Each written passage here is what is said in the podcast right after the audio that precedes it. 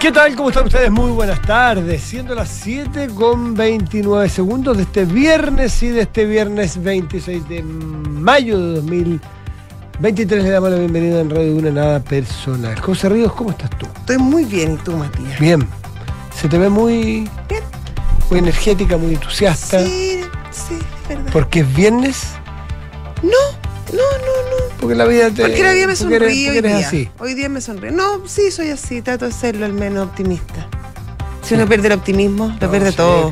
Lo pierde todo. Oye, y la. mm, ¿Y tu optimismo es, por, es porque termina la semana o por lo que viene el fin de semana? No tengo.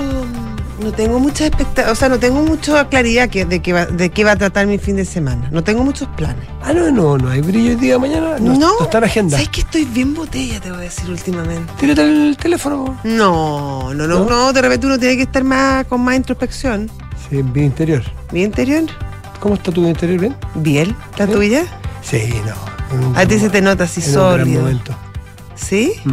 ¿Tanto? Sí, pasó por un gran momento. ¿Por el mejor? No sé, sería injusto hacer comparaciones. Siempre son odiosas. momentos. Sí, no, siempre son odiosas las comparaciones, José. No, pero de repente uno siente que está en un buen momento. Sí, Sí. sí, sí, sí. Yo he tenido mejores. ¿Tenía mejores temporadas que esta? Eh, mejores temporadas que esta. Pero esta era buena, no está tan Pero mal. últimamente yo a donde voy, antes me preguntaba si trabajar en la tele, ahora me preguntan cómo trabajar con José Ríos. Ah, mira, qué bonito. Así cambia la vida de uno. ¿Cómo cambia Sí. la vida? Y yo le sigo diciendo, oye, pero yo sigo Pero si trabajando yo trabajo en la tele, Y si le digo, tú- "Oye, yo soy rostro. Yo todavía trabajo en la tele, yo, yo soy yo soy lo que se llama un rostro de televisión. Soy un rostro, sí, Sí. eres. Y consagrado, y diría y yo. a mí me gustaría que se me respetara como rostro de Y televisión. que no te pregunten cómo es trabajar con otra persona, que te respuesten por lo que tú eres. Exactamente. Lo que tú representas. A mí me ha pasado, a mí me ha pasado toda la vida. Sí. Desde Sí. que yo empecé en el trabajo radial, oye, ¿cómo es Matías del Río? En- en- Cuéntame cómo es Matías del Río. contigo, yo no, no había reparado en esto, quizás Richie me empieza a hacer sombra de manera creciente este árbol que crece y como que ya no se me respetan tanto y cuanto rostros de televisión. Que yo lo sentía que era como ya una cosa de vida. Claro, como que ya te lo habías ganado. ¿Te lo habías Porque ganado? imprimía carácter. ¿Pero que tú, a ti te define tu profesión? ¿Te define No. tu, tu lugar donde tú trabajas? Yo me siento Si parte es de ese televisión, mismo por grupo, ejemplo. Me siento parte de un grupo. De un grupo selecto. Cruz Johnson, Pepe Abad, eh, qué sé yo, Guayo Rivero, Javier Miranda. Y los actuales Eh, también. Los actuales también, sí, pero es que uno se debe Uno, está, uno, A se la para so- uno se para sobre hombros de al- gigante. Sí, sí, exacto, el tronco histórico. Sí, hombros de El gigante. tronco histórico, sí, verdad, de tío. Memo. Gente que no se diga exactamente lo mismo, pero también. El tío Memo la tía de Pucherito. Rostros de televisión. ¿Tú no sabes, importa. se ríe, Max? ¿Sabes de lo que estamos hablando? No, para nada. No tía Pero los nombres son muy interesantes. ¿Qué quieren que les Tía, diga? tío Memo y tía Pucherito, te dejo tarea para casa. Sí, sale en. Google, ¿eh? sale en Google. En canal, en canal Voy a investigar. Yo creo que ni GPT Chat ni tú sabes lo que es la tía Pucherito, pero no importa, es un No problema de, de juventud nomás. sí. Pero búscalo, búscalo, No, te va a aparecer, ¿eh? Ahora, ojo con sorprenderte. Topollillo. No, Topollillo lo conozco. Ah, Lo mira. conozco. Hiciste un trabajo en el colegio. Probablemente, pero su nombre me suena demasiado. Sí, sí, sí, sí. Dicen Bueno. que Ponte tú, don Andrés Bello era, era fanático de Topollillo. fanático, fanático, fanático. Manuel Mon. eh, sí, sí, ese, ese grupo. Pedro Guerra Cerda, en cambio, era más bien del, de Mampato, era más bien de. Sí. De ese sí. tipo, Con Dorito sí. Coné dicen que era su personaje preferido. ¿De Pedro Aguirre Cerda? Sí. Sí, yo había que, oído que de Arturo Alessandri. Sí. ¿No? Lo de Domingo Santa María no se sabe, pero. Nunca, es que nunca fue muy asiduo a, la a, la- a- a ese tipo de historias. Max, dime Le una gustaba cosa. más la, la, la no ficción. Hagamos, una, hagamos aquí un, un trabajo de trivia para ver la relación con el pasado de estos jóvenes. Ya. Porque Bruno es un tipo muy joven. Ah, yo voy a joven. representar a todos los jóvenes de este país. Sí, en este Exactamente. no, no te sientas presionado, pero por ejemplo, para nada. ¿Qué, la pregunta versa sobre qué es más antiguo y qué es más viejo. Y si, y si te estás con mucha, mucha amor propio, un- tira- no, no, Un tira- comodín telefónico. tírate años, tírate años. Ah, cuando ella es una Sí, seguridad. pero sí ¿qué es más antiguo? A ver, ¿qué es más antiguo? Espérate un poquitito. Eh, voy a- déjame, déjame, déjame buscar eh, un personaje. eh, no, porque no cacho muy. Germán, no, no, Germán Riesco o Bonanza. Esto de la chunte, porque No, ya no, estoy, sí. estoy- estoy no, muy, vamos, estoy vamos. muy perdido. Sí. Germán Riesco. Bien. Bien, ya yo tengo. Principio del siglo XX, presidente de la República. Eh, y, y Bonanza, 70. Era, Ah, era, era mira. una, sí, los hermanos Cartwright. Era una serie de, de Coboye. Como hoy le decían en Chile en esa época, los cowboys. Películas de cowboy, western, western. Era muy bueno. Los hermanos Cartwright. Perfecto. Había uno que le decía, no lo dejes boxear, hijo. Le decía el papá, le decía, Pero es que a mí tampoco me tocó tanto. ¿no? danza, ¿O no, tanto. Richie? A vos, cuando peleaban en la cantina, decía, y le estaban sacando, me va, con bollos como venías. No lo dejes boxear, hijo. Esa era la traducción mexicana. Ya. Ya, yo te voy a decir una. Yo te voy a decir. ¿Cómo se llama? Ve, José, ¿cómo se llamaba la hacienda de los Cartwright? Uno, dos, tres. Eh, ve, sé. Eh, la isla salvaje, ¿Ya? eh, eh, los hermanos Cartwright o la ponderosa. La ponderosa. Ah, bien, sí, sí, me acordaba, la ponderosa. Mira, muy bien. Sí. Ya. Em, la hechizada Vamos. o Cecilia Boloco. La hechizada. ¿Quién más viejo? Ah, perdón, no, no, no, nada con Cecilia. ¿eh? Perdón, Boloco Cecilia. No. Discul- Disculpa, Boloco Cecilia, no. Pero Cecilia Boloco vio la hechizada o no vio la hechizada? Alcanzó. ¿Sí? La hechizada movía su cabeza, su tobillo o su nariz. No, ya. Ahí, ahí ya. O, Es o de muy- es otra parte del cuerpo, pero no. La nariz, la nariz. específico. La nariz. Ya, a ver, aquí ve.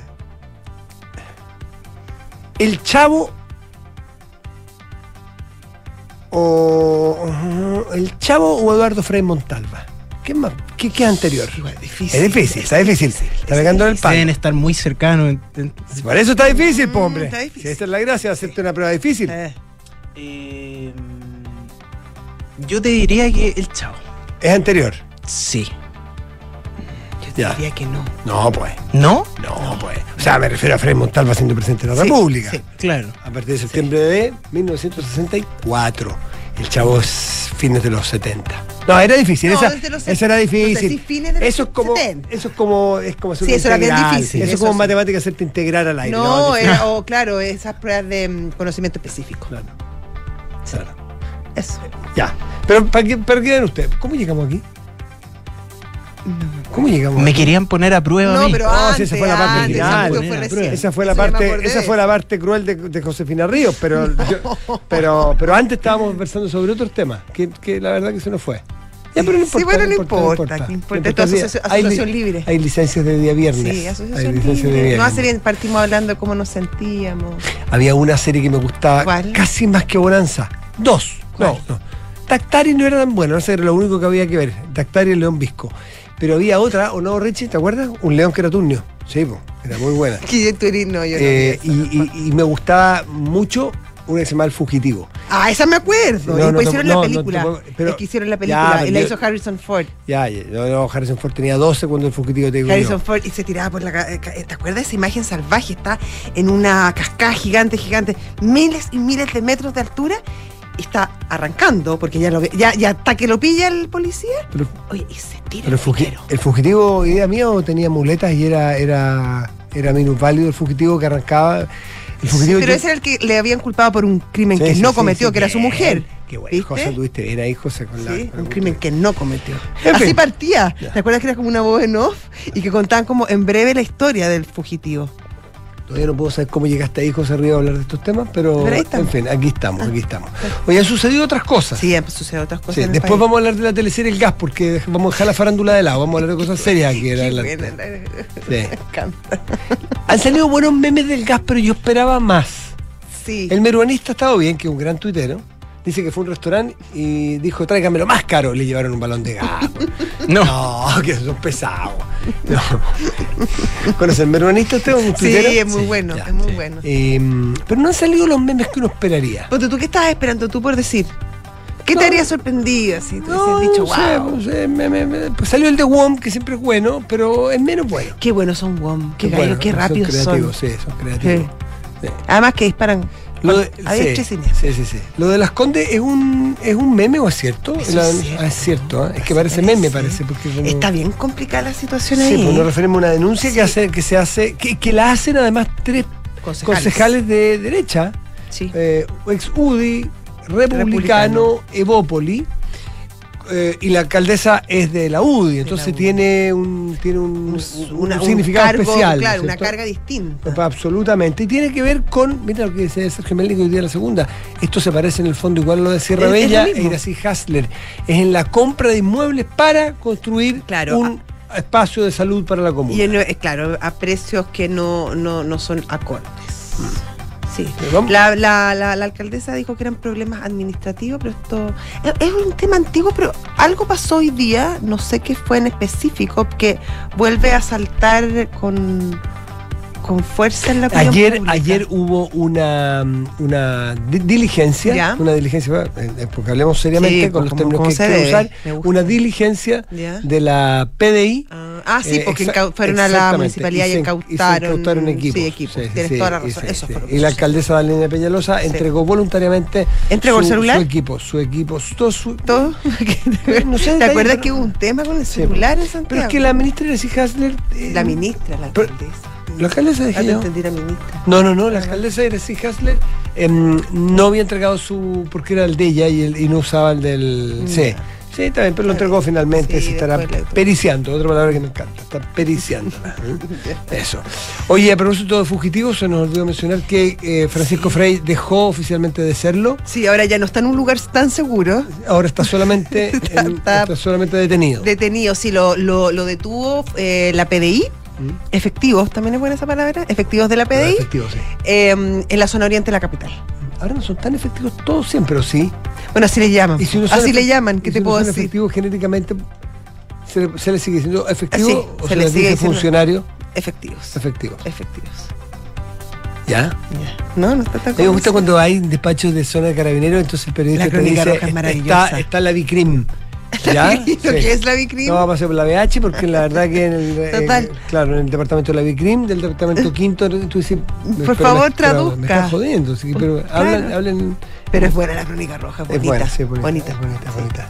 A mí el primer, el primer, el primer hecho que me tocó reportear, eh, dos hechos policiales, un accidente aéreo lamentablemente de, de, de, de, planeador, de Ah, planeadores, y el segundo fue un choque en la esquina donde yo estaba trabajando.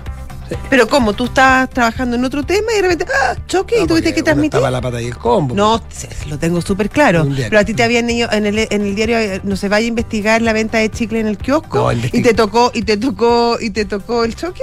O sea, No, fue, no, cas- no, me fue mandaron- casual. me ¿O mandaron al dijeron, choque. Un choque. Matías, tú eres la persona. Exactamente. Tú eres la ¿Cómo- persona. ¿Cómo sería la poca gente que habría disposición en ese momento que me mandaron a mí? Y los chicos que era el choque. De hecho, claro, la pers- No, pero malo el choque. po. Oye, Era como Oye, un no- raspón. No, no tengo, no había herido, no había ni abollones Nada, en el choque, nada. ni abollones. Un par de garabatos se habían Nada, echado. lo que y- había dicho, no, dejémoslo hasta aquí, no me cae, uno partió. Todavía me, todavía me acuerdo, mi cuña maqueña, el ñuble, por ahí era el choque. Malo el choque. Ah, entonces estaba ahí en la tercera, te mandaron porque era Sí, cerca. pero malo, malo, malo el choque.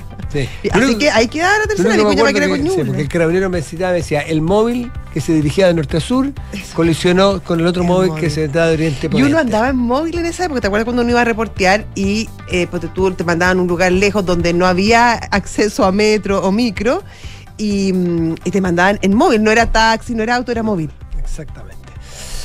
Bueno, así en cosas, cosas que mm, cosas que siguen pasando, vamos, tenemos una. vi- Viste que ya se empieza a oficializar, ya hay fotos de eh, reunión de Codelco y, Sí. y Soquimich por el litio. Empieza Anunciaron ya una empresa nueva, nueva Exactamente, empresa, y- flamante. Exactamente, ya se habla de ah, que habrá una habrá conversaciones secretas, eh, reservadas, Reservadas, sí, secretas reservadas, y quedó claro que no va a estar eh, el dueño del SQM porque tiene una cierta carga política e histórica. O sea, toda la posible. Igual es, o sea, no sé, me imagino, no sé cómo hace el tema de la firma. Ponce pero- Lerú es, por si Sí, eh, Julio Ponce Lerú, el ex yerno de Pinochet. Mm. Imagínate, igual el peso de esa foto que yo creo que no se va a producir eh, firmando No. Julio Ponce Lerú y, No, yo creo y- que va a ser y más bien, Máximo Pacheco. o- más bien va a ser del tipo de contrato en que te lo dejo en la notaría que Sí. estoy un poco apurado. Lo lleva mi Ah, abogado, mi abogado claro. lo lleva. Oye, juntemos, ¿a qué nos juntamos a, a firmar? No, mira, es que justo se me murió otra abuelita. Así que pasemos por notaría. Déjamelo ahí, Déjamelo en notaría. déjamelo yo- en la notaría. Oye, en la tarde paso, ¿ah? En la tarde no te preocupes, que yo paso. No, pero oye, pero y, y Ponce diciéndole a, a- a Máximo Pacheco, no, no, no, pero te espero, no, te- no, No, no de verdad no, se puede alargar esto. Así que déjamelo en notaría. No, creo que Ponce Lerú quiere esperar mucho a Máximo Pacheco tampoco. Fotos que no se verán Jamás. Máximo Pacheco y Ponce. Jamás. Ah, Pero sí, importante. Oye, ¿qué más temas tenemos en eh, la pauta? Oye, está a punto. Ya parece el cuento del lobo, pero el, el- la negociación por el techo de la deuda, hoy día hubo. Mm. Estados bast- Unidos, En. Estados. Unidos, en Estados Unidos, em, hoy día hubo dos buenas noticias. Uno, que están bastante más cerca, habrían llegado a un preacuerdo que se supone que se firmaba hoy, hasta ahora todavía no, no se logra, pero además la secretaria de Estado Janet Yellen dijo que habían hecho unos nuevos cálculos y ahora hasta- alcanzaba hasta el 5 de junio la plata. Por lo tanto, hay cierto espacio para seguir negociando. Hasta 4 de la tarde no estoy negociando el final, seguro. si No, lo que pasa es que no pueden, no pueden porque tienen que votar, entonces no puede ser tan, tan, tan apretado, pero, pero lo van a lograr. Oye, se anunció recientemente la renuncia del subsecretario de, em, de Previsión Social, Ah, Cristian Larraín, ¿no? Eh, y el, el presidente le aceptó la renuncia. No hay muchos antecedentes hasta ahora. Yo no he podido reportear qué es lo que sucede efectivamente, si es que es una desaveniencia, si es una incomodidad, una incompatibilidad, Claro. o algo personal del ex subsecretario, o le, le- Claro. o Ahora, le en este pidieron, o tiene que ver con la, con, porque él estaba muy jugado con la, jugado. con las cuentas nacionales, con toda la Mm. reforma previsional, que no parece tener, tal cual está presentado, la quiere presentar el No, no gobierno, tiene mucha eh, no tiene mucha viabilidad. O sea, y de hecho con la idea que tienen de que se vote antes de, del- de las elecciones, parece que hay bien poca agua en la piscina para eso. Exactamente. Son las 7 de la tarde con 16 minutos. Estás en Duna. Nada personal.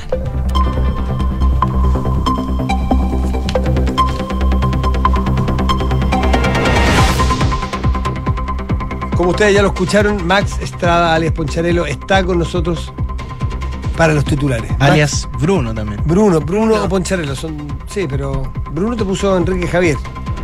Ah, pero. mira. Enrique Javier me dijo que tú fuiste. Mati. No, el país, Eso me, te cono- dijo. el país me Eso conoce. el país me conoce, jamás haría eso yo. Menos con un reemplazante En de esta tal, radio nadie inventa sobre de tal no alcurnia y categoría como tú. ¿Y dónde está ¿Y ¿Por Enrique qué sería Javier? Bruno? ¿Por qué sería Bruno? No ¿Por qué sé. no se habla de Bruno? No. ¿Dónde está Enrique Javier todo esto? Se tomó el día. Pues llegó de vacaciones ayer. Bueno, así están las cosas. O sea, está haciendo la, haciendo la gran José Río. No, Quique ya, ya, obvio que- Yara. Claro. En la bancada vacacionista, No, oye, en es que yo no, ¿sabes qué? Yo no, no entremos en esto, por favor, a titulares. Sí, no te va a ir bien. No te va a ir bien. Bruno, tú sabes a dónde mirar cuando uno trabaja en esta radio. Los que están todos los días aquí Sí. o los que están por Conrex, o sea, por el equipo de transmisión desde las vacaciones. Tú No, eliges. no, so- no, pues dejan de ser vacaciones si la persona está cumpliendo con su labor, ¿o no? Ahora, si sigues el camino de José Río y Quique Yabar, que van mucho de vacaciones, que es muy meritorio, y mira cómo les ha ido de bien, yo capaz que a tu edad seguiría ese camino. Porque se toma, se descansa muy bien y les va muy bien. Pero no somos rostro. y se les ve Eh, muy pero, no bien. somos, pero no somos ro- pero así todo no nos alcanza para rostro. No, pues sí. Claro. Yo fui rostro, pero un poco, Eres, estoy eres, un poco en decadencia, eres. sí. No. Y ahora me preguntan, insisto, tú trabajas con José No, Río. ¿Cómo es trabajar con José no, por ahí partimos, no, por ahí partimos. ¿Cómo es Pero ¿por qué llegamos a Bonanza? No, no sé, pero, no importa. Lo importante es que me preguntan tres veces esta semana. No. ¿Cómo es trabajar con José Río? ¿Y qué dices tú? Ah, eso me Increíble, interesa. increíble, increíble, sí, sí, Ya. sí, increíble. Nada me hace más feliz, dices tú. No, digo pocas cosas más. Pocas. Sí, bueno, sería mucho nada. Sí, sería mucho. Sería mentirte. mu- sí, sí, sería mucho. Yo sería me conocí, yo sería no exagerado, sería pero exagerado. Pocas cosas me hacen más feliz. Es mutuo, Mateo. Sí, sí, sí. Es mutuo. Así que el auditor, la auditora, el auditore que me pregunta con frecuencia, Que es uno, que el mismo, es la misma persona que le ha preguntado tres veces. aquí está José Ríos y este es Bruno con los titulares. La ministra del Interior, Carolina Toá, destacó la disminución en el ingreso ilegal de inmigrantes en la frontera norte, asegurando que durante los últimos meses se ha expulsado a 143 extranjeros de los 31 que se ejecutaron el año pasado. La secretaria de Estado se refirió a Colchane, resaltando la baja en los ingresos irregulares en un 63% y convirtiéndose en la zona donde más ha disminuido. A través de un comunicado, el presidente Boric aceptó la renuncia del subsecretario de Previsión Social, Cristian Larraín. En su reemplazo asumiría como subrogante la jefa de gabinete de la cartera, Consuelo Maldonado. La moneda no informó los motivos de la renuncia, que fue pieza clave en el diseño de la reforma previsional del gobierno. El ministro de Desarrollo Social, Giorgio Jackson, se refirió a la polémica por el alto costo del plan de NAP conocido como gas a precio justo y dijo que todas las iniciativas piloto tienen una evaluación crítica en sus fortalezas y debilidades. Además, el secretario de Estado remarcó que la iniciativa fue impulsada por la cartera de energía. El concejal de Las Condes, Sergio Melnik, acusó que las presuntas irregularidades en la compra de terrenos para la construcción de un CEFAM en la comuna son exactamente igual a Sierra Bella. Mientras tanto, la alcaldesa de Las Condes, Daniela Peñalosa, admitió que los antecedentes dan cuenta de la existencia de errores administrativos importantes en el proceso. La comisión experta despachó el umbral del 5% para que los partidos puedan acceder a la repartición de escaños en el Congreso. Las cláusulas que le darán forma al futuro de la sala de máquinas no lleva escaños reservados a indígenas, no hizo cambios en el sistema electoral y se enfocaron en crear una norma antidíscolos y una variedad transitoria. El órgano constitucional deberá entregar el anteproyecto el próximo 7 de junio. La Policía de Investigaciones encontró y detuvo finalmente a Francisco Frei Ruiz Tagle, quien intentó evitar su aprehensión luego de que la Corte de Apelaciones revocara esta semana su libertad condicional y le ordenara cumplir con la condena de cinco años en prisión. El hermano del expresidente Eduardo Frei será trasladado hasta un cuartel policial y el sábado se le realizará el control de detención. La compra de acciones en Wall Street lleva a la bolsa norteamericana a su máximo en nueve meses, esto debido a indicios de un acuerdo por el techo de la deuda en Estados Unidos, dejando la vía abierta para extender el rally tecnológico y de esta forma cierra una semana mixta para los principales indicadores bursátiles del mercado. Dos civiles murieron en la ciudad de Dnipro, Ucrania, como consecuencia de un ataque ruso que alcanzó una clínica y un centro veterinario cercano a la infraestructura médica. Moscú se defendió señalando que el ataque fue de alta precisión contra almacenes de municiones ucranianos. Muchísimas gracias. A ustedes. Max, que estés muy bien. Buen fin de semana. Sí, Igual. diviértete. 7 de la tarde, 21 minutos, estás en Tuna. Nada personal. Son los infiltrados en nada personal. Así es esta radio. Sale una estrella, entra una mega estrella. Ay, el Mati, que No, anda pues, volador hoy Si día. es verdad, pues sí. Oye, una estrella que además ilumina y radia. eh, Luz. Ya. Leslie Ayala, Voy a ¿cómo- venir más los viernes. ¿Cómo Ah. está Leslie Ayala? Tratamos muy bien a la gente los viernes. Sí, aquí pura buena onda, pura energía. Pura sí, energía, que buena viene el fin de semana. Yo estoy muy bien. ¿Cómo están ustedes? Bien, te preguntan, te preguntan a ti cómo trabajas con José Ríos también, ¿o ¿no? Sí, me han preguntado. Ya. Yo A mí me preguntan permanentemente cómo es trabajar con Leslie Ayala. Oh, espero que bien. Ah, No, lo máximo, imagínate. O sea, un, un orgullo, un- una emoción. Leslie Ayala dejó de ser un prófugo. ¿Dónde está Francisco Frey en este momento? En este minuto se encuentra a disposición de la justicia, podríamos decirlo, luego que la Brigada eh, eh, de Investigaciones Criminalísticas de las Condes lo detuviera en el domicilio de una sobrina, hoy día eh, pasada las 12 más o menos al mediodía, eh, donde se encontraba oculto en la casa de una sobrina de su esposa. Ahí estaba, en, en Avenida Colón. ¿Estaba seguro? Eh, Parece que no tanto. Su abogado el día anterior había dicho que no se iba a presentar en espera de los recursos que todavía le quedan eh, pendientes. Eh, entendemos que se está estudiando una- un recurso de queja para ir en contra de esta resolución que, como decía Max, revocó este acuerdo que existía entre la Fiscalía y la defensa de Francisco Frey para no ir a la cárcel. Él fue condenado en un juicio breve donde tuvo que aceptar todos los cargos, es decir, acá la Fiscalía no fue a un juicio oral donde tuvo que probar y derrocar eh, la presunción de inocencia de Francisco Frey, sino que él más bien acepta estos delitos de estafa por los cuales estaba imputado y formalizado ya hace bastante tiempo, pero bajo la consigna de no irse eh, preso, eh, no arriesgar una condena más allá de los cinco años que lo habría tenido tras las rejas. La situación cambió de tono de esta condena de marzo de este año cuando uno de los querellantes eh, fue hasta la Corte de Apelaciones para eh, revertir esta situación. Déjame aclarar- preguntarte para aclarar una cosa. ¿Ese querellante es Eduardo Frey, su no, hermano? No es su hermano. De hecho, desde el entorno del expresidente siempre se ha sostenido que si bien él fue querellante de su hermano a propósito de estas maniobras eh, que durante 15 años habría realizado Francisco Frey, utilizando el nombre de su hermano como ex autoridad y también quitándole de su patrimonio alrededor de 1.500 millones de pesos según se estableció en la investigación, lo cierto es que para el expresidente Eduardo Frey nunca estuvo como objetivo de esta investigación el que su hermano fuera a parar a la Te- cárcel. Te lo pregunto porque ayer escuché una versión de, un, da lo mismo, de otro medio donde decían que lo complicado, lo impresionante que resultaba eh, el que eh, un hermano eh, recurriera a un tribunal para conseguir no solo la condena, sino que, que se encarcelara a otro hermano. Entonces dije, miércoles, si en realidad si es así es muy brutal, pero tú dices, no, No. es así. No, de hecho, la tramitación de la causa queda abierta, está en el sistema del Poder Judicial. Cualquier ciudadano puede ingresar y ver que esta causa se lleva a, a tribunales superiores, en este caso la Corte de Apelaciones de Santiago,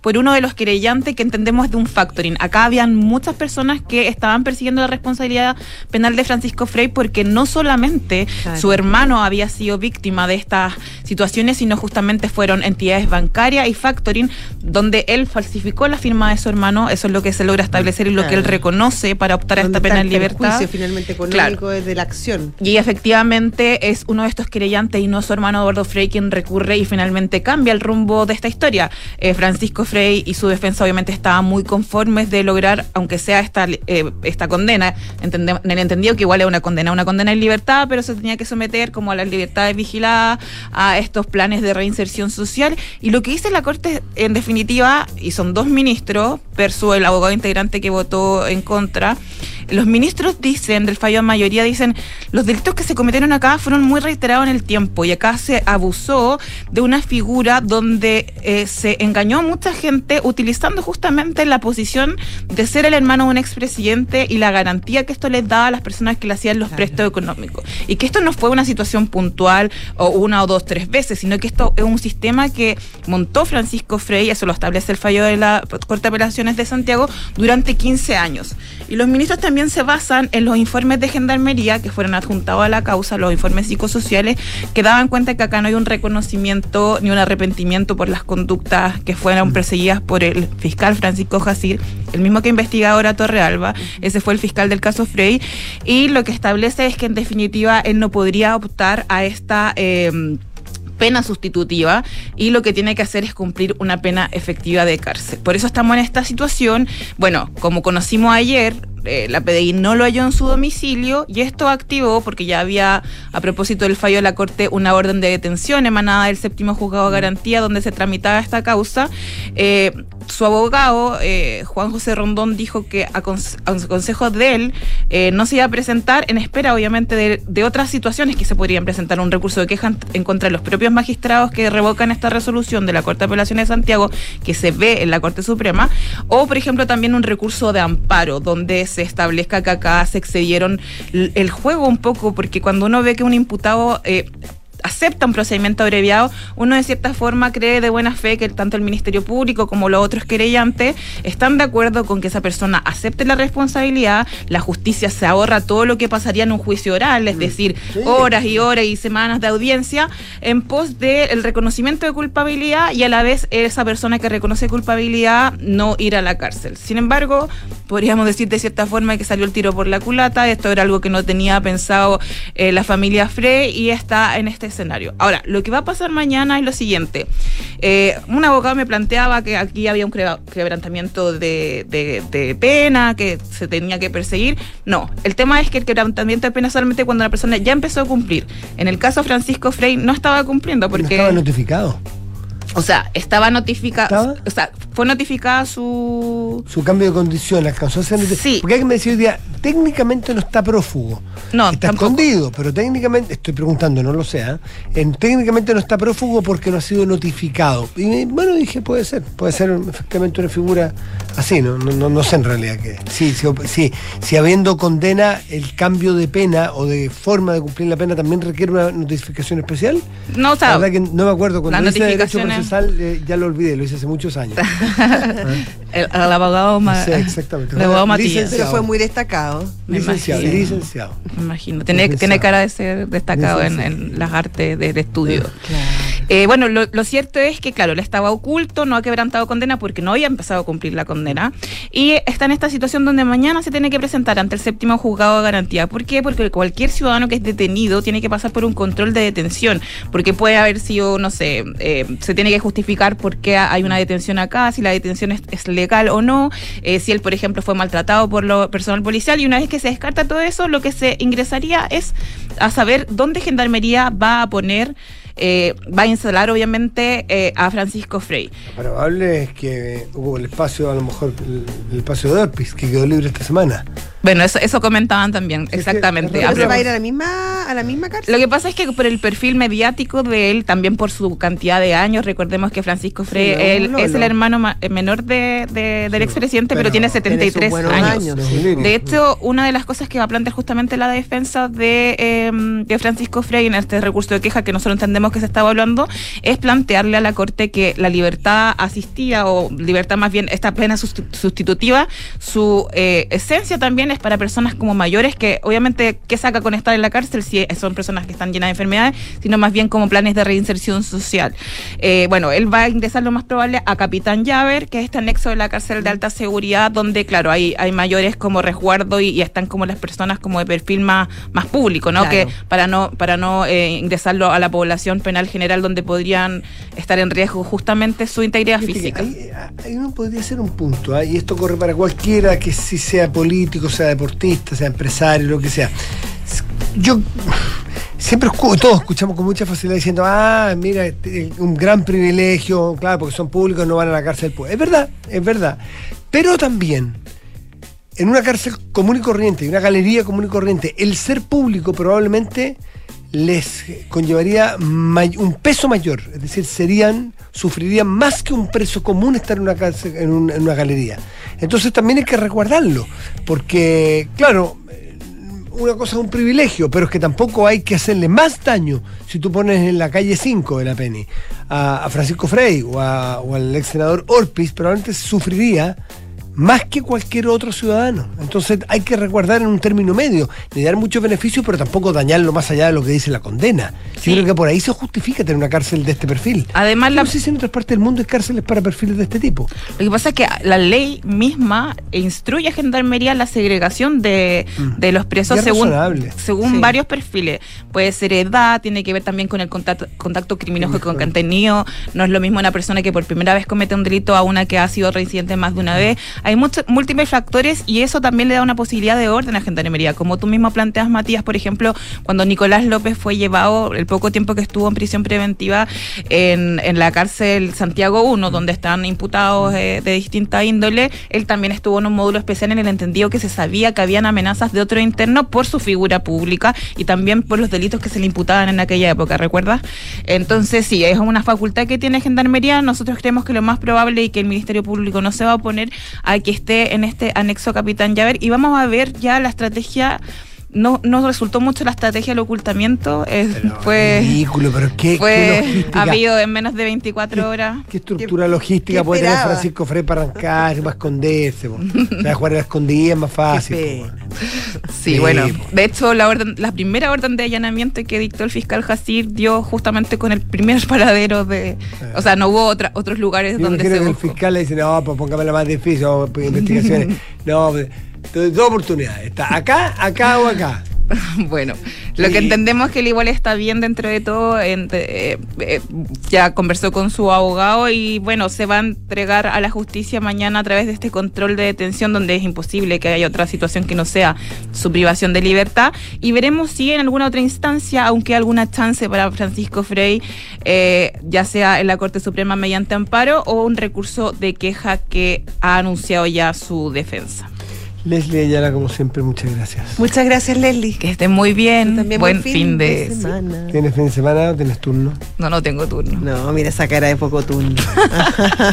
Yo ya empiezo mi fin de semana ahora. En este momento, Sí, ya cerramos la tercera sábado, así que a, vol- adiós. a volar. carnet, Oleado y sacramentado. agenda Estoy prendiendo el motor. A, run. a, a Run, todo run. dar, a todo Ah, se viene bueno. No, agenda- se viene agenda- bueno. Agenda Sí, completa. sí, Sí, sí. sí, Leslie Ayala, po. Sí, Sí. es verdad. Hay que descansar. Es verdad, es Ya, pues, Hay que descansar también. Sí, también. Además. Ya, Leslie, te quiero ver el lunes descansada y repuesta. Que te vaya muy Ya, bien. nos vemos. Cuídate y Que esté muy bien. Chao. Que te vaya bien, Leslie. Chao. 7 de la tarde, 34 minutos. Estás en Duna. Nada personal. ¿Te has puesto al corriente del escándalo de Roger Waters?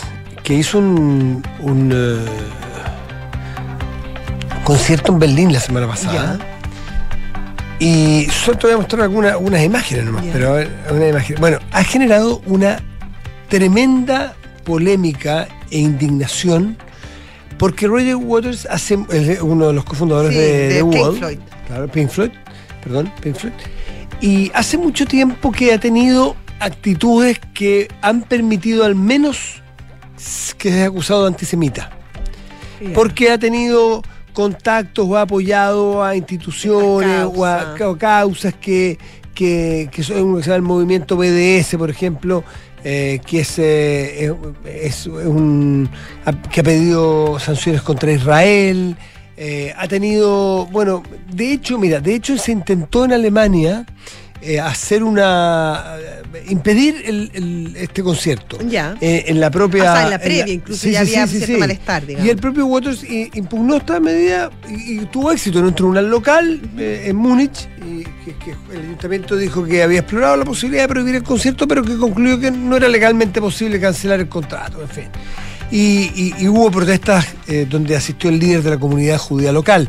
El embajador de Israel en Chile, Ya. que por sí. lo visto eh, no se queda muy callado. No, es güey, tiene su sido- opinión, sí, sí. sí, le sirven varios micros en Sí. cuanto a opinión y, y- y Sí, no se calla.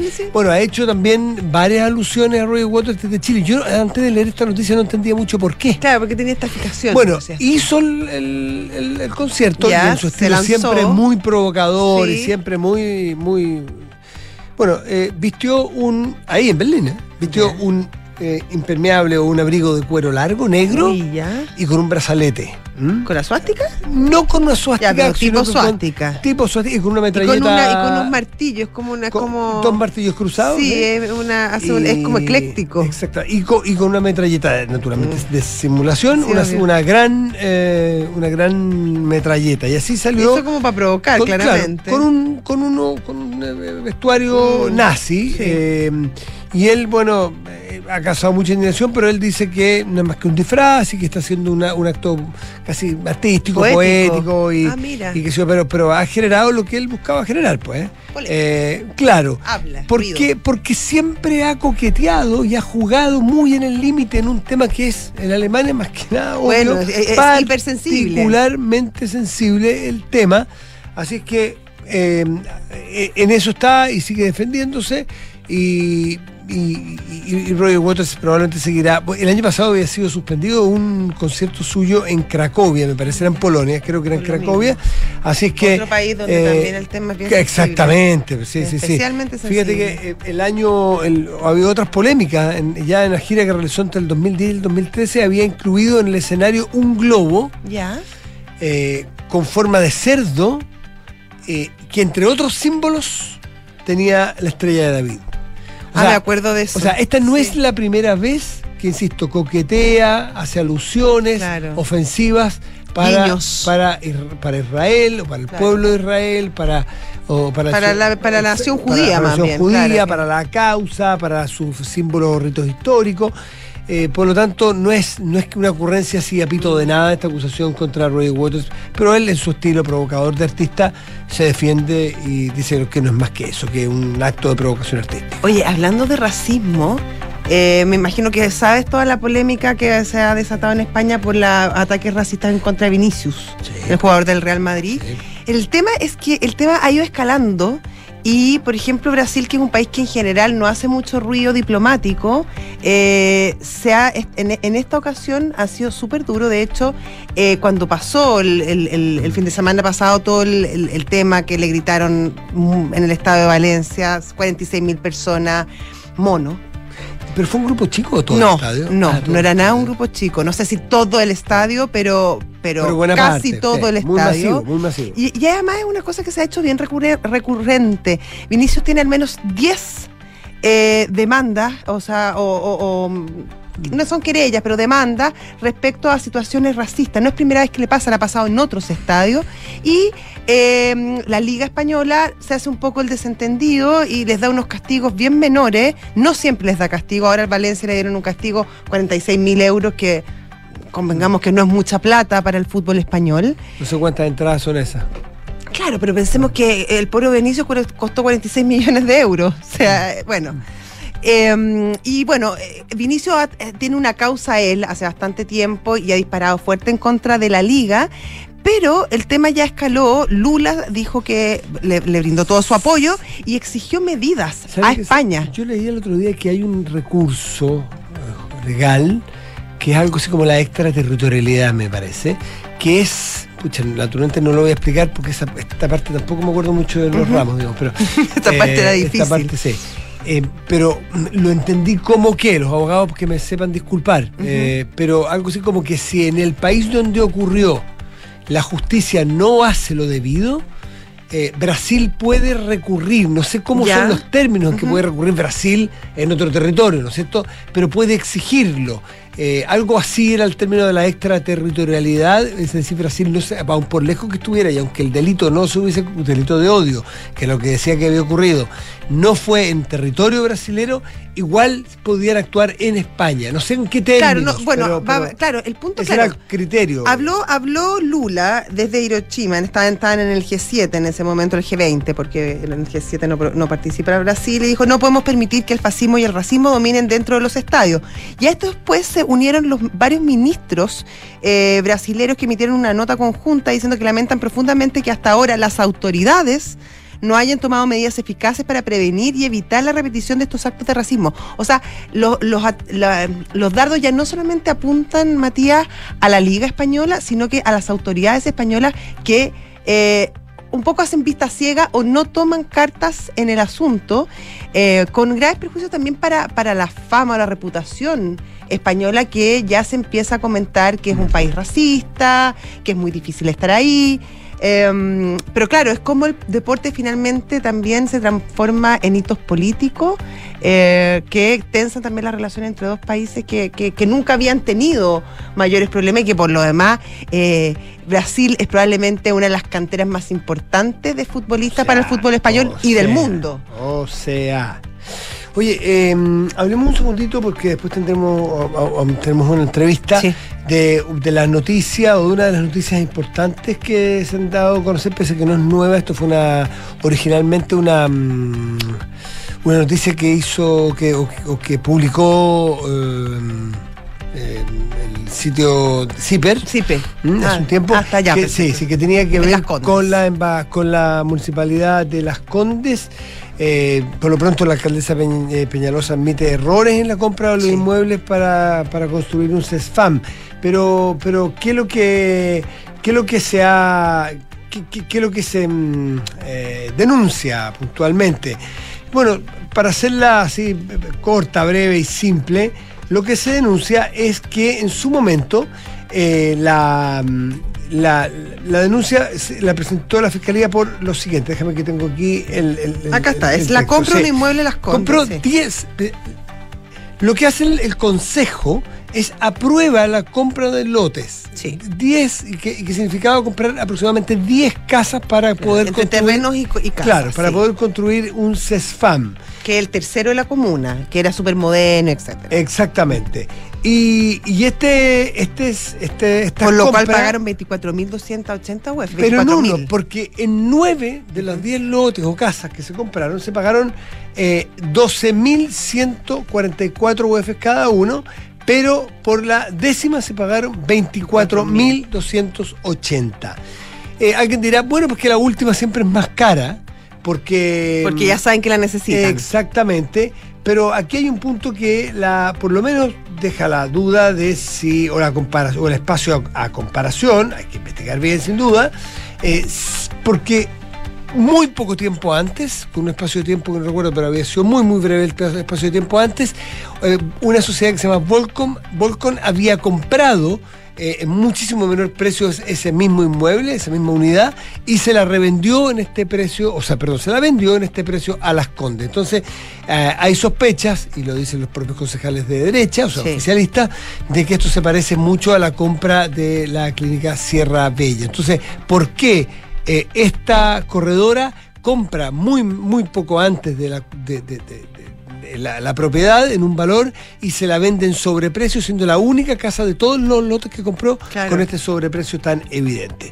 Así que ahí está la, ahí está la denuncia hecha y seguramente va, va bueno, va- se va a presentar a Contraloría, Contraloría va a tener Claro. que va a tener que mm, también eh, manifestarse sobre este tema. La alcaldesa Peñalosa se defendió de estas acusaciones, Matías, y dijo que la operación fue autorizada en su totalidad por el Consejo y además que no hubo antecedentes de irregularidades previo a la denuncia. En cuanto supe, tomé acciones concretas, inmediatas y si hubiera sabido antes de estos antecedentes que manejaban los concejales, habría actuado igual. De conjunto, quizás con ellos, pero no tuve esa oportunidad. O sea, ella de alguna manera dice que a ella no, no le revelaron estos antecedentes los concejales. Bueno, habrá que investigar. Pero es que también, también lo que se le acusa es que hay falsificación Sí. de instrumento público en que se cambió el mandato, que estas compras se pudieron hacer gracias a que, la acusación que hacen los concejales, que se pudo hacer porque eh, de manera arbitraria o inconsulta, más que arbitraria, Claro. inconsulta, el- la municipalidad hizo un cambio ¿no? en este acuerdo que había llegado con el consejo y así, eh, de esa forma, Claro. entonces hizo esta compra. Ya, y lo último dice la, la alcaldesa que ella cuando se dio cuenta de esta situación eh, tomó distintas acciones, entre ellas contactar al fiscal regional para poner a plena disposición al municipio para la investigación. La segunda fue iniciar un sumario administrativo y la tercera contratar una auditoría externa. Tal cual. Son las 7 de la tarde, 45 minutos, estás en Duna. Nada personal. Y vamos a saludar a nuestros patrocinadores, José, si te parece. Me parece estupendo. Si tienes entre 18 y 24 años, participa del concurso de cuentos para jóvenes de la Universidad Andrés Bello. Más información en cultura.unap.cl. Oye, y Zurich se ganó un tremendo premio, de nuevo, porque se los pasa ganando los premios Salmón 2023. Son súper buenos, Zurich, sí. Gracias a la rentabilidad de sus fondos mutuos que demuestran el compromiso y desempeño a la altura de sus clientes. Conoce más y empieza a invertir hoy en Zurich.cl. Hacemos una pausa y volvemos. Estás en Duna. Nada personal. En el Día de los Patrimonios, la Universidad Andrés Bello abrirá las puertas de la Casona de las Condes, emblemático edificio que data del 1600 y guarda una rica historia. Los esperamos este 28 de mayo con entretenidas actividades, tour guiados, charlas y un concierto. Más información en agenda.unap.cl. Universidad Andrés Bello, institución acreditada en nivel de excelencia. Amor, ¿te acuerdas que dijimos que este año íbamos a ahorrar y contratar unos seguros? Sí, deberíamos hacerlo. A mí me tinca en Zurich. A mí también. ¿Y los seguros dónde? En Zurich igual, po. Acuérdate que además de ahorro, también tienen seguros para todo lo que necesitamos, como seguro de auto, hogar y hasta seguro de vida. Me meto al tiro a Zurich.cl. Los riesgos de personas son asumidos por Zurich Chile Seguros de Vida S.A. Los riesgos de daños son asumidos por Zurich Chile Seguros Generales S.A. Fondos son administrados por Zurich Administradora General de Fondos. Infórmese de las características esenciales de los fondos, las que se encuentran contenidas en su reglamento interno. Más información en La alarma Cero Visión de Verisur es capaz de actuar antes de que lleguen las fuerzas de seguridad. Nuestros sistemas detectan y verifican cada señal de alarma en solo segundos. Y en caso de ser necesario, activamos Cero Visión, generando una situación de cero visibilidad. Porque Verisur funciona. Contrata tu alarma Cero Visión llamando al 600-385-0003 o en www.verisur.cl. Activa Verisur. Activa tu tranquilidad. Con Talana, la más completa plataforma digital de recursos humanos, ahorras tiempo y costos. Simplifica tus tareas del día a día con las soluciones del ecosistema de Talana. Dedícale tiempo a lo que más importa, los equipos y las personas que lo conforman. Únete a las miles de empresas que ya han digitalizado su área de recursos humanos con Talana. Conoce más en talana.com.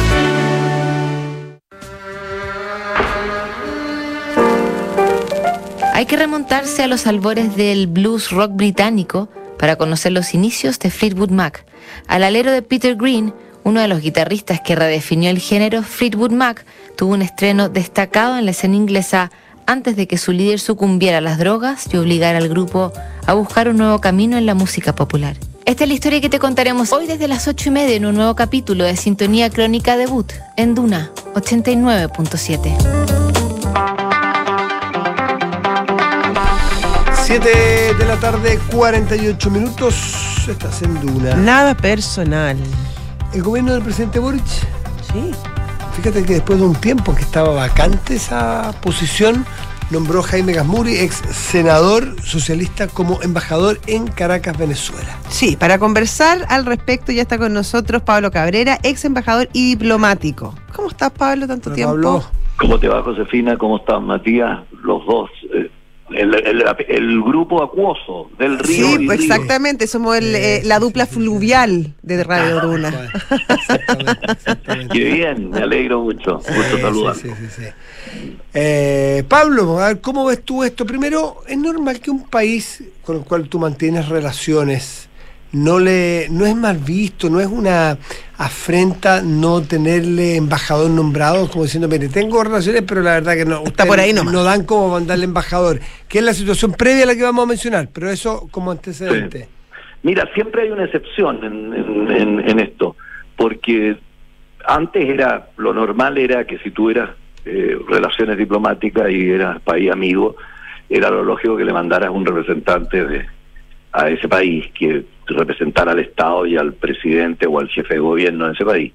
Pero hoy día pasan muchas cosas raras, hoy día el mundo está muy desordenado y existe, por ejemplo, en, en Europa hay una guerra entre países y, y existen los embajadores acreditados.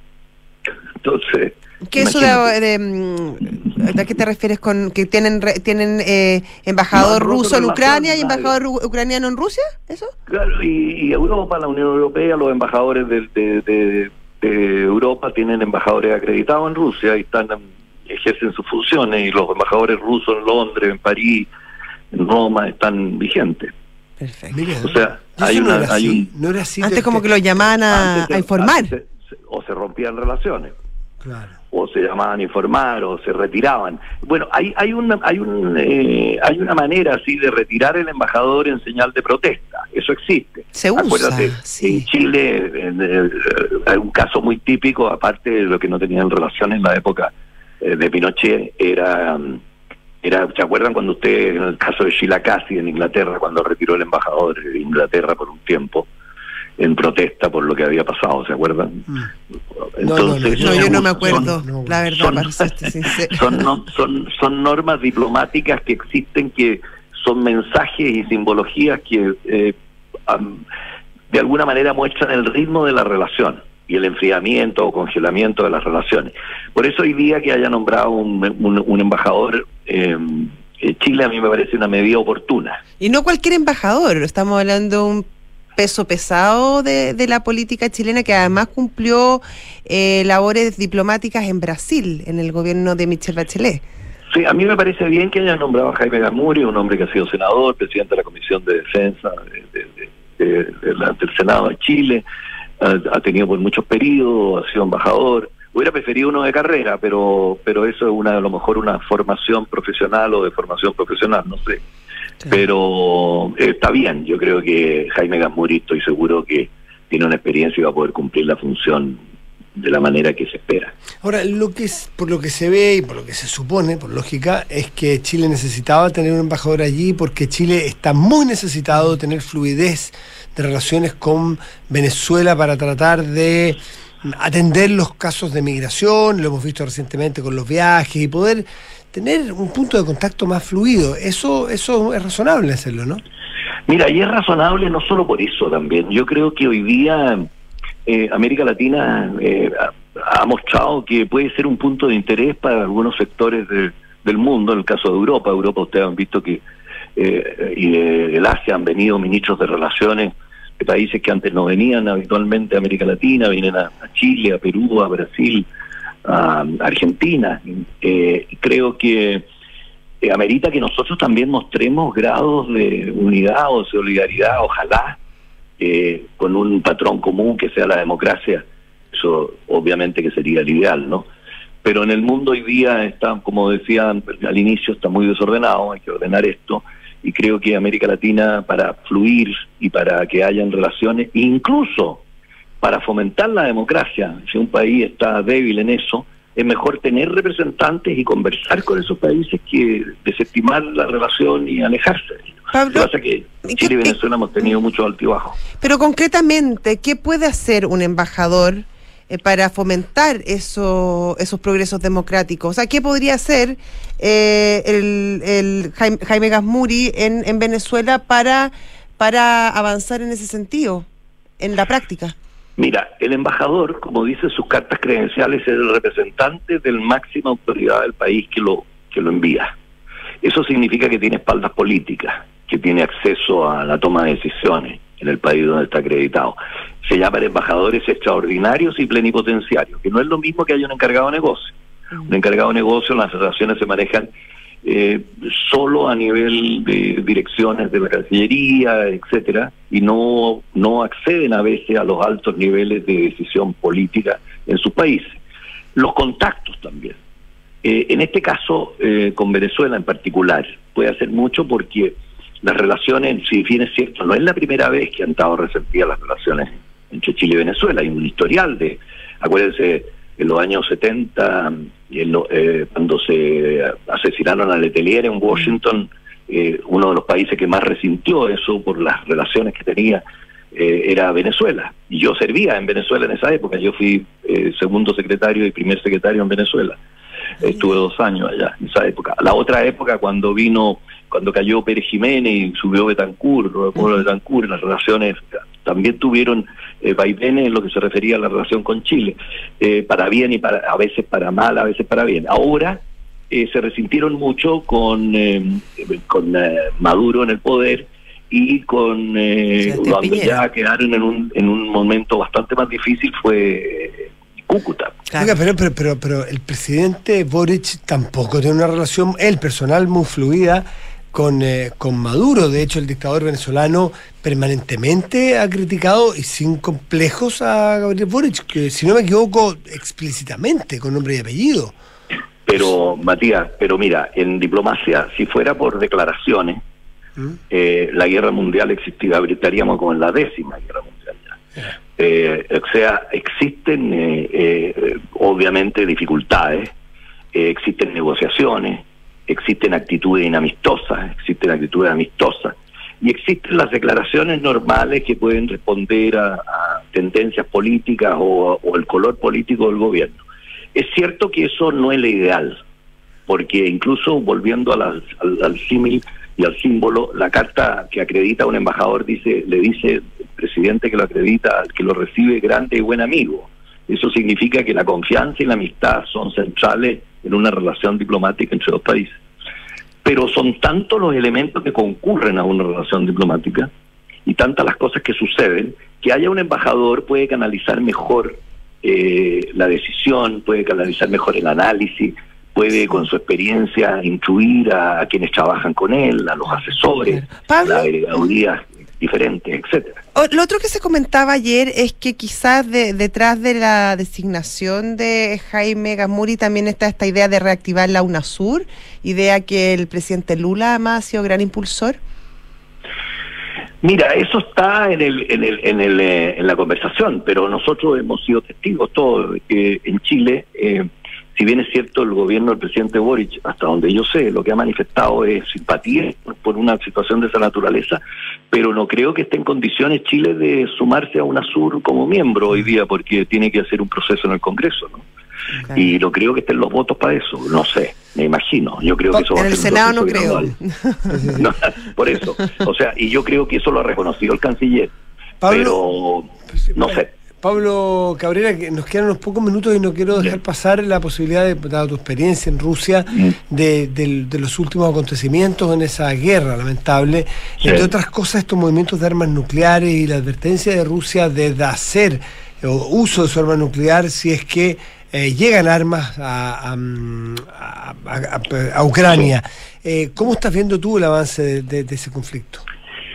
Bueno, eh, yo creo que la disuasión nuclear es la fortaleza que podría tener, eh, sea para entrar eh, el día de mañana a lo mejor en un proceso de negociación o algo, porque creo que la situación eh, no es muy favorable para Rusia en términos hoy día internacionales cada cierto tiempo cuando hay debilidades o se nota que se ha disminuido la impronta de Rusia en, este, en esta guerra eh, o en esta operación especial a ojos de los rusos o entendimiento de los rusos, eh, la disuasión nuclear sale. Yo personalmente creo que es tanto lo que la, la comunidad internacional ha trabajado por el desarme nuclear, hay organismos eh, internacionales dedicados a eso, convenios supletorios, etcétera, presión social y lo que es la desaparición de la de la humanidad, porque no va a desaparecer el planeta, vamos a desaparecer nosotros. Entonces creo que, si bien es cierto, la tecnología hoy día hace que hayan armas nucleares más específicas y de menos alcance, Eh, siempre está la posibilidad, pero yo creo que esto es disuasión y una disuasión verdadera. Pero que vayamos a entrar a ese proceso, nunca se sabe, todo puede suceder, pero yo creo que eh, son palabras mayores.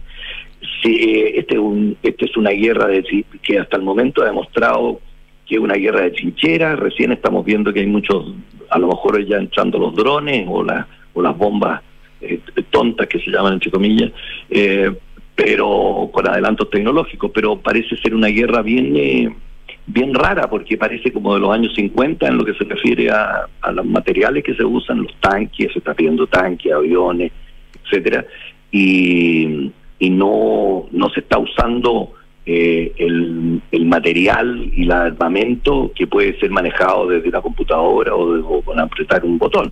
Incluso en este minuto estamos en una guerra de trinchera, ahí se dice que viene una contraofensiva, están saliendo las informaciones, es una guerra de información donde la disuasión nuclear juega su papel. Y en Zaporilla, mm. en, en, en, Ucrania, ese lugar donde está la central nuclear más grande claro, de, de, de, Europa, eso tiene una simbología muy importante, porque acuérdate que después de la, de la desaparición de la Unión Soviética en el acuerdo de Budapest, se quedó con que la Federación de Rusia era el único país nuclear de la de los ex repúblicas que conformaban la Unión de Repúblicas Socialistas Soviéticas.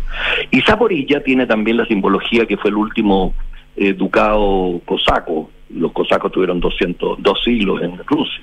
Entonces, y Catalina la Grande recuperó Zaporilla, esa zona, a, para los rusos. Y Crimea fue también Catalina la Grande la que lo recuperó del Imperio Otomano. Uno de los cosacos rodó. O sea, hay una simbología histórica de cara a la población rusa en lo que es esta guerra de comunicaciones que va más bien dirigida a su pueblo que a, que a los países de, Europa y decirle que somos, como dice a los ojos de los rusos, estoy hablando al a la concepción de los rusos, somos poderosos, tenemos armas nucleares, somos los únicos, nadie humilla a Rusia, tenemos armas nucleares y las podemos usar.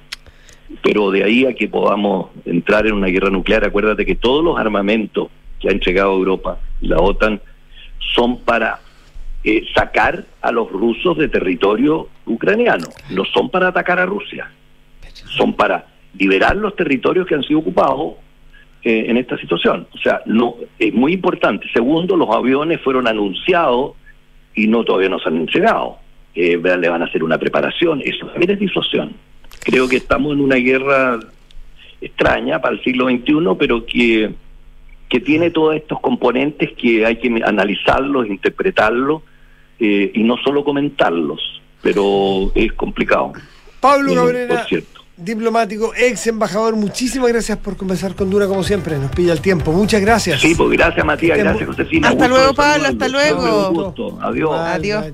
Nos vamos, ya viene terapia Chile, así que tengan muy buenas tardes y muy buen fin de semana. Tú también. Gracias. Hasta el lunes. Chao.